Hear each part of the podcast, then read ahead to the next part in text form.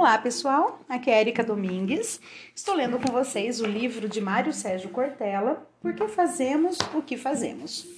E hoje nós vamos ler o capítulo 15, que é o seguinte título: Eu era feliz e não sabia. Então vamos começar. Essa expressão tem aplicabilidade no nosso cotidiano. Muita gente costuma reclamar do dia a dia no trabalho, implica com uma série de coisas, se deixa afetar sobremaneira pelos contratempos.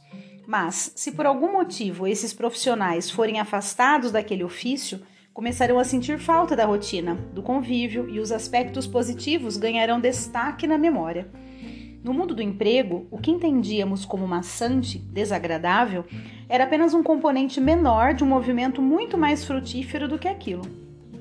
Quando estamos imersos em um ambiente monótono no mundo do trabalho, sem desafios, sem nada que nos estimule externamente ou que nos motive internamente, é muito comum prestarmos mais atenção na fechadura do que na maçaneta e não abrimos as portas.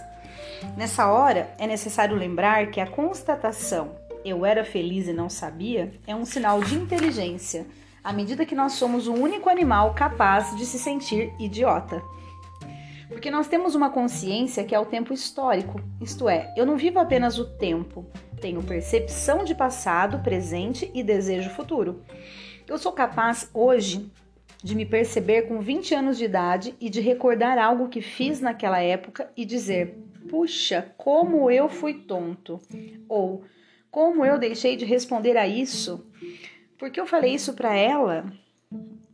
Essa é a capacidade de olhar a si mesmo como uma subjetividade que se objetiva, no movimento em que eu me vejo como se estivesse no palco e na plateia. Olhando no tempo, estou representando, mas também estou me assistindo. No mundo do trabalho, essa é a capacidade avaliativa, crítica, de selecionar dentro do que tenho aquilo que de fato me incomoda e o que é apenas manifestação de alguma outra coisa. Pode ser que esteja faltando motivação, porque estou entrando num processo absolutamente robotizado naquela atividade. E não é que o trabalho não me ofereça desafios, eu é que não estou mais me oferecendo desafios. É aquele que diz: Para mim está bom assim, deixa eu tocar minha vida, levar minhas coisas. Isso vale para a vida. Todos os dias eu telefono para minha mãe, que é idosa, e faço a mesma pergunta há décadas. E aí, mãe, quais são seus planos para o futuro? Eu fazia isso quando ela tinha 60, 70, 80 anos de idade.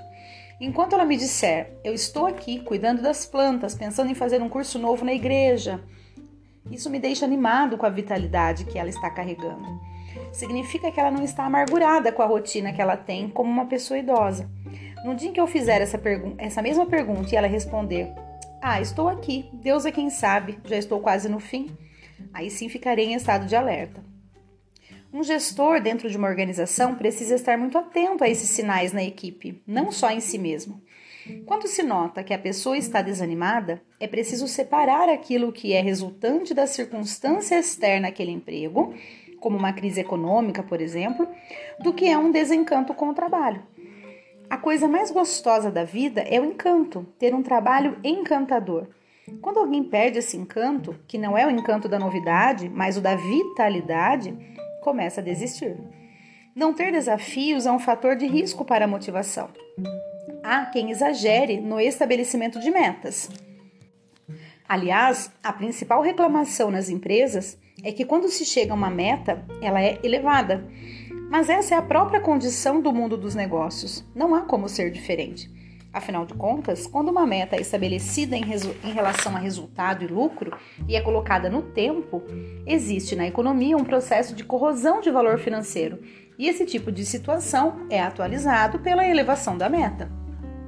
Se neste ano a meta era 120 e durante o período estabelecido nós chegamos a esse patamar, mas tivemos uma depreciação do valor da moeda, ou seja, um processo de inflação, isso significa que se a empresa mantiver para o próximo ano a mesma meta de 120, terá um decréscimo no resultado. É sempre necessário entender a elevação da meta. O mesmo vale no esporte. Ninguém se anima em ser campeão. O gostoso é ser bi, tri, tetra campeão. E se aplica também ao patrimônio. Quem tem uma casa com dois quartos, se pudesse, teria uma maior, ou gostaria de ter um carro melhor, ou de viajar mais. A ideia de escalar é inerente à nossa condição. Evidentemente, as pessoas dizem: puxa, qual foi o nosso prêmio por bater uma meta? Ter que bater uma meta superior? Mas isso não tem a ver com a meta em si, mas com a lógica da lucratividade. Se vivêssemos em uma economia planificada, como durante a economia socialista soviética de Estado, não haveria essa questão. A meta apenas se repetiria, mas essa experiência não foi adiante, portanto, não podemos saber como seria. Na organização capitalista, ou se eleva a meta ou se retroage. A regra no mercado é aquele paradoxo que a Rainha Vermelha prescreveu para Alice no livro Alice através do espelho, de Lewis Carroll. Quando Alice, após correr por muito tempo de mãos dadas com a rainha, percebe, espantada, ter ficado no mesmo lugar. Aquela lhe diz: Aqui, sabe, é necessário toda a corrida que você tem para se manter no mesmo lugar. Se você quer ir a um lugar diferente, você deve correr pelo menos duas vezes mais rápido que aquilo. Uau!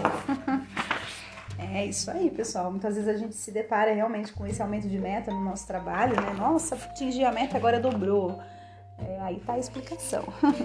Mas eu acho que o ponto principal desse capítulo é realmente a gente é, não enxergar, né, que a gente era feliz de repente não sabia determinada coisa. A gente é, de repente parar um pouquinho e dar mais valor para aquilo que a gente faz, né? E não esperar que se passe um tempo para a gente olhar para trás e, e, falar essa frase, né? Eu era feliz e não sabia.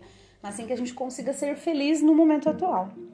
Então é isso. O áudio hoje ficou um pouco mais curtinho, porque o capítulo é mais curto, mas eu desejo grandes reflexões, um grande abraço e até o próximo áudio.